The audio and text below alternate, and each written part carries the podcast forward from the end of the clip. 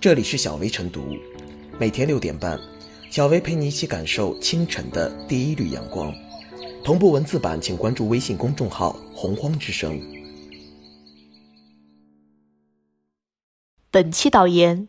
为了维护生物安全和生态安全，有效防范重大公共卫生风险，促进人与自然和谐共生。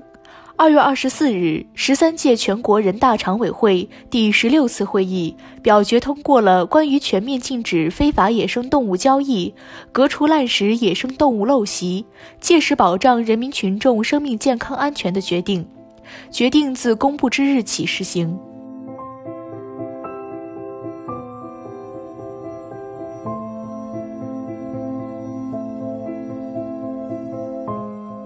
用法治革除滥食野生动物陋习。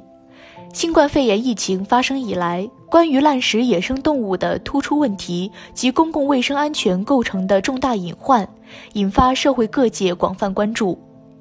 二月二十四日，十三届全国人大常委会第十六次会议表决通过了关于全面禁止非法野生动物交易、革除滥食野生动物陋习、切实保障人民群众生命健康安全的决定，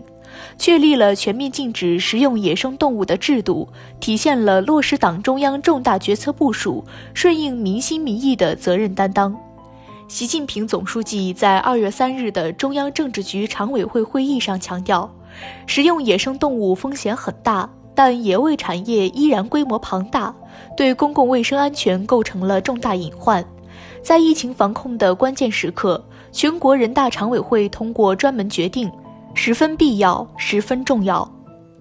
从源头控制风险，当务之急是以雷霆之势强化法律责任，全面禁止非法野生动物交易，全面禁止滥食野生动物。避免在疫情防控的关键阶段因一时口腹之欲导致次生风险。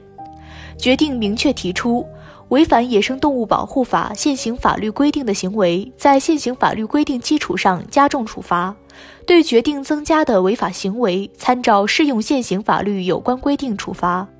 同时，要求有关部门落实执法管理责任，严格查处违反本规定和有关法律法规的行为。决定的立法指向明确、全面与从严贯穿始终，体现了更严格的管理、更严厉的打击，给心存侥幸者、铤而走险者以当头棒喝。管住滥吃的嘴，扩大法律调整范围是关键。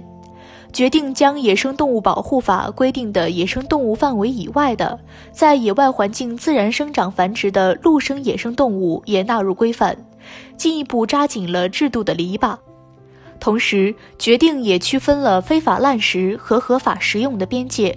明确了国务院畜牧兽医行政主管部门依法制定并公布畜禽遗传资源目录。基于这一规定，对于一些养殖利用时间长、技术成熟、人民群众已广泛接受的人工养殖动物，即可列入目录，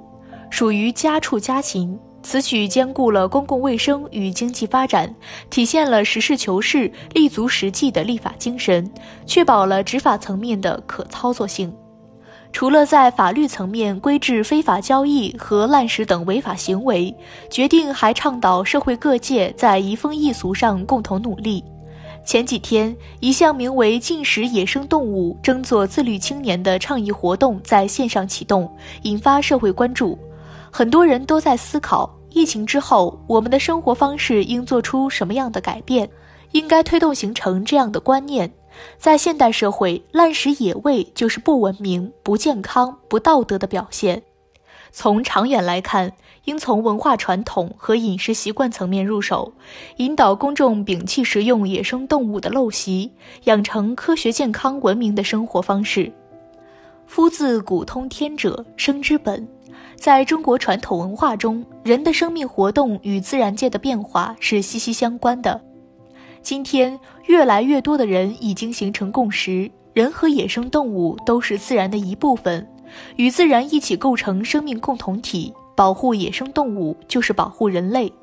善待野生动物就是善待我们自己。从内心深处敬畏自然，尊重生命。减少对野生动物的侵扰，实现人和自然的和谐共生、和平共处，这是我们面向未来的现实选择，也是生态文明建设的题中应有之义。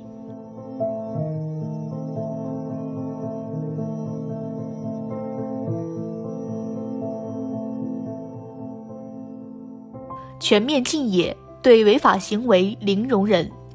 在新冠肺炎疫情的严重影响下，我国蒙受重大的人员和经济损失。社会各界认识到食用野味的危害性，并对全面禁野达成共识，包括专家学者、媒体舆论、普通公众等，均发起了立法建议。如今，全国人大常委会表决通过决定，顺应社会文明发展潮流，回应民众关切，标志着我国全面禁野迈出重要一步。未来还将全面修订相关法律，制定执行细则，有助于保护野生动物资源，防范滥杀滥捕滥食现象，亦可减少病毒感染风险，保护大众生命健康安全。决定对全面禁野作出了详细规定。所有陆生野生动物都不能食用，包括三有人工繁育、人工饲养的野生动物也不行。至于科研、药用、展示等特殊情况，也只能对野生动物进行非食用性利用，从而彻底堵住野生动物食用的口子。但猪、牛、羊、鸡、鸽、兔等家畜家禽类除外。其人工养殖利用时间长、技术成熟、从业人员具有一定规模，适用畜牧法的规定进行管理，并进行严格检疫。此前，各地均有大量商家钻法律空子，打着养殖野生动物的旗号，干着非法捕猎、交易野生动物的行径。由于其行为隐秘，野生还是养殖不好区分，导致监管部门难以判断和查处，令野生动物保护工作困难重重。而全面禁野决定堵住了《野生动物保护法》等法律的漏洞，禁止一切以食用野生动物为目的的行为，不再给捕猎、交易、食用野味者留下可乘之机，以达到全面封堵的效果，以便于监管部门执法。需要看到的是。我国民间有着长期食野习俗，野味捕猎、交易均已形成完整的产业链。很多人出于炫耀、猎奇、养生等心理，养成了食野陋习。事实上，虽然多个部门发布通告，明确在疫情期间全面禁止野生动物交易、食用，但各地仍然有很多人顶风作案，违法捕猎、买卖、食用野味。可见，在全面禁野决定实施后，监管部门依然任重道远，需要严格依法执法，对违法行为零容忍，采取最严厉的打击手段，树立起法律的威严。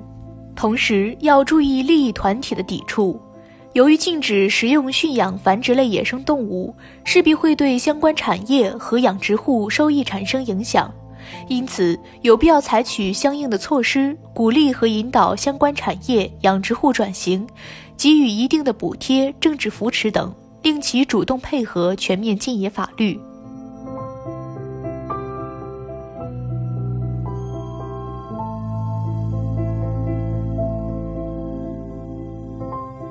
小微复言：野生动物非法交易屡禁不止，野味产业依然规模庞大。为了人民的生命安全和身体健康，全面禁食野生动物，严厉打击非法野生动物交易，民心所向。此时，由全国人大常委会尽快通过决定，既十分必要，也十分紧迫，既为今后的修法进程打下了基础，也为当下严厉打击非法野生动物交易、保障人民群众生命健康安全提供有力的立法保障。杜绝野生动物非法食用和交易，不仅是从源头控制重大公共健康危机，同样也是把我们舌尖上的道德文明向前推动了一大步。